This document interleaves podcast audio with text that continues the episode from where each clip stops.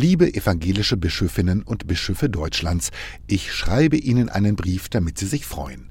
Die EKD hat ein Tempolimit beschlossen. Alle Fahrten im kirchlichen Kontext werden mit höchstens 100 auf Autobahnen gefahren, 80 auf Landstraßen. Ihr Anliegen war ja schon immer die Mission, jetzt also die CO2-Emissionen. Evangelische Autos, quasi EKD-Pkw, fahren zukünftig fast so langsam wie die Reformbewegung der Katholiken, die schon seit ungefähr 2000 Jahren den Rückwärtsgang drin hat.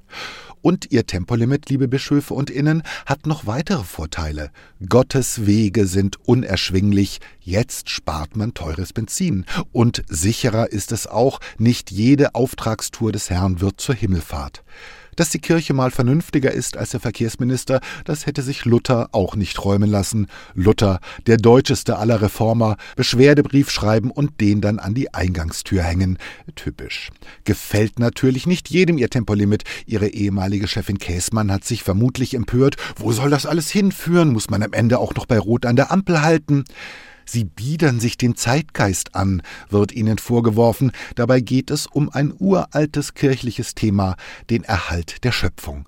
Die EKD hat sogar eine Schöpfungsbeauftragte. Viele kennen diese Funktion nur von der Eintopfausgabe in der Betriebskantine.